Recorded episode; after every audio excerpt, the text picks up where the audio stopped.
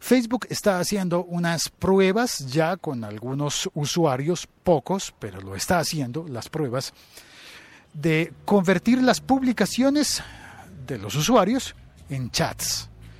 Puede ser novedoso, puede ser interesante, puede mejorar la visualización de algunas cosas, pero también no sé si cuando Facebook te pregunta en qué estás pensando y tú contestas, pones una fotografía, pones una frase, un pensamiento, una creencia que posiblemente sea polémica, me ha pasado, al punto de que las conversaciones se ponen tan intensas y siento tantas tonterías alrededor de mi parte, por supuesto, que decidí desinstalar la aplicación de Facebook en mi teléfono.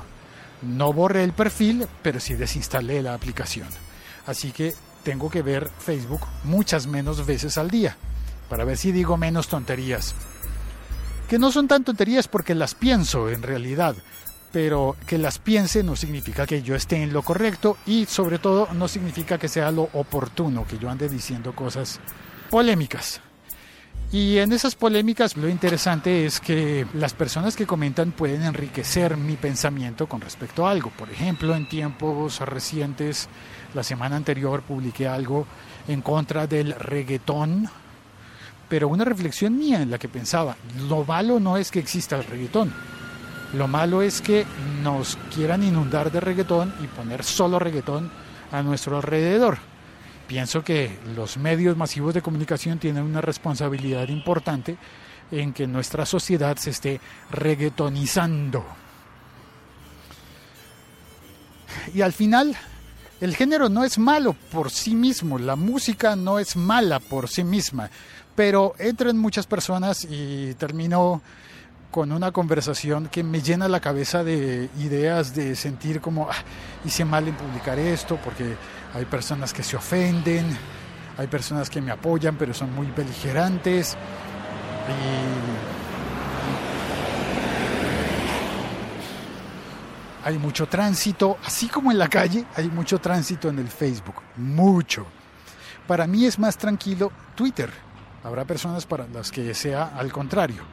Más allá de si es bueno o malo lo que se publica allí, hay momentos en que se hace incontrolable ver, por ejemplo, en las líneas de conversación en Facebook, tras de una publicación, qué se escribió cuándo.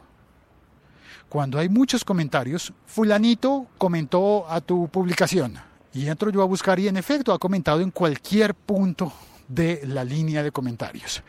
Si hay, supongamos, 10 comentarios, el fulanito puede haber entrado y comentar como respuesta al, número 6 de los 10. Ese número 6 puede tener 10 respuestas. Ya habría 10 dentro de 10, son 20 donde buscar.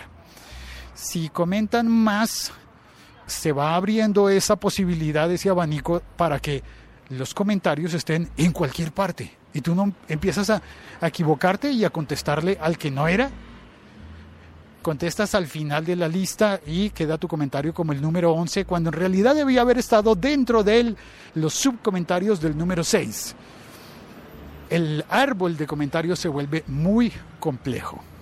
Quizás por eso es que Facebook intenta convertir todos esos comentarios en algo más parecido a un chat y más distante de lo que eran los foros de la web 1.0. ¿Te acuerdas cuando habían foros en Internet? Y uno entraba a comentar, se abrían los, los temas de conversación. De hecho, muchos periódicos todavía funcionan así, con comentarios de ese tipo. En el blog que publico en eltiempo.com, los comentarios son así. Poca gente entra a comentar porque ahora hay que estar autenticado dentro del periódico para eh, publicar un comentario. Comentario.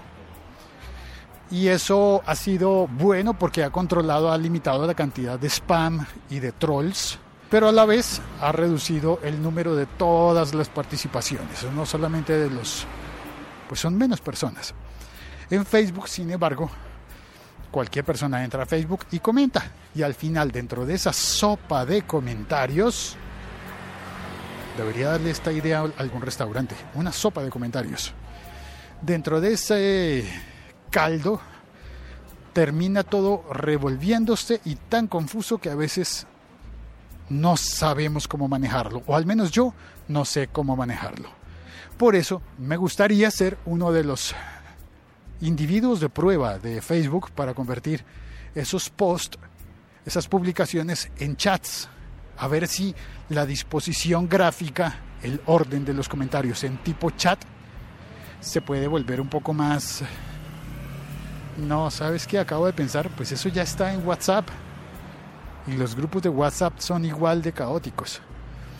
Dentro de WhatsApp tú también puedes responder a un comentario anterior y mencionar a las personas, pero poca gente lo hace, ¿no? Simplemente escriben, van escribiendo y hay más malentendidos. Por ejemplo, alguien hace un chiste y otra persona da una mala noticia. Se murió mi perrito. Y alguien pone cara sonriente porque se está riendo al chiste anterior, incluso puede que lo hayan escrito al mismo tiempo. Sale primero la mala noticia y luego la sonrisa, me río de eso. Y parece que me estuviera riendo de que se murió tu perrito y no, no es. Y se arman unas peleas por eso. Vamos a tener que crear nuevas formas de entendernos en los medios que estamos utilizando actualmente, porque hay muchos malentendidos y a ver si de pronto la idea de Facebook de convertir todo en un chat funciona. La Liga.fm. Estamos conectados. Ricard Silva está en el chat. Hola. Oscar Valle, ¿qué pasó, güey? Saludos, Chilango, desde Alicante, España. Eh, ¿Qué pasó, güey, Oscar? Saludos, Chilango, desde Bogotá, Colombia. Lancero Parcero dice, buenas y santas reportando sintonía y no son tonterías, uno no puede caer bien a todo el mundo. El que se amarga es el que lee, no el que escribe. Sí, tiene razón. El que se amarga es el que lee, pero es que uno lee, es comunicación. La comunicación no existe si no lees y escribes. En la escuela me enseñaron a escribir y a leer y no existe la una sin la otra, ¿o sí? ¿Tú puedes saber leer y no saber escribir? Ya me dio curiosidad. Oscar Valle dice, quizás no te guste el reggaetón, es signo de que estás pasado de década, puede ser. Bueno, a mí de hecho sí me gustan muchos reggaetones y también otros no me gustan. Lo que sí estoy seguro es que no me gusta que solo me ofrezcan reggaetón. Es como si de repente todos los restaurantes de tu ciudad solamente ofrecieran eh, arroz con pollo.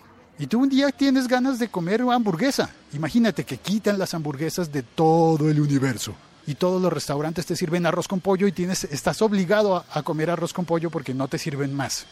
Pues tú dirías, oye, muy bueno el arroz con pollo, pero quiero otras cosas. Eso es un poco la explicación con ejemplo de lo que yo pienso con respecto al reggaetón. También dice Diego de la Cruz, bienvenido al chat. Primera vez en el directo al fin. Bienvenido, Diego. Oscar dice, no, mijito, usted pide las perlas de la Virgen a Facebook y más en Día Grande de la Virgen de Guadalupe. Arrodíllese o baile twerk. Creo que sí se puede hacer twerking arrodillado. Es más, no le demos más ideas a, a los que bailan eso. La Virgen de Guadalajara, perdón, la Virgen de Guadalupe llega hasta Colombia, me refiero a la veneración. Pues mira que no, Oscar, no hay veneración a la Virgen de Guadalupe, aunque hay una estatua de la Virgen de Guadalupe en el Cerro de Guadalupe, que en realidad no es la Virgen de Guadalupe, es la Virgen de la Inmaculada. Así que uno de los dos cerros tutelares de Bogotá es el Cerro de Guadalupe, es el más alto, es más alto que Monserrate.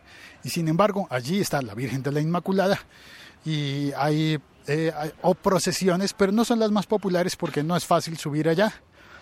La carretera fue construida hace muy poco tiempo, así que antiguamente subían a pie y es una de las tradiciones no tan comunes en Bogotá, muy ancestral, muy arraigadas a mi ciudad, pero de poca gente. Poca gente de los barrios que circundan al Cerro de Guadalupe. Pero este no era el tema. Lancero Parcero dice, extraño las salas de chat, sobre todo cuando uno era el administrador. Uy, es cierto, había administrador. Ricker Silva dice, Oscar, acá hay un templo en la cima de uno de los cerros tutelares de Bogotá en honor a la Virgen de Guadalupe.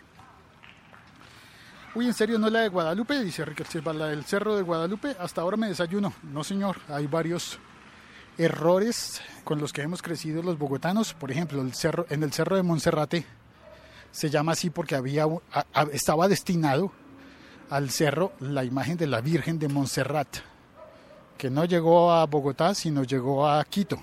Y como llegó a Quito, pues en Quito está la Virgen de Montserrat y en Bogotá, en el Cerro de Monserrate, está el Señor Caído, la estatua del Señor Caído. No concuerda, ¿no? Pero igual así hemos crecido y así hemos construido nuestra ciudadanía. Y Riquel Silva dice, la ciudad, la subida al Cerro de Guadalupe se hace el primer domingo de cada mes, llenísimo. Y ni te cuento el primer domingo del año. Ese sí que se llena mucho más. Gracias muchachos por eh, estar en el chat. Eh, hola perrito. Y nada más, cuelgo. Gracias por oír este podcast y por compartirlo. Este podcast del siglo XXI es hoy se consigue en el siglo XXI es hoy.com, en la aplicación Locutor Co y por supuesto en laliga.fm.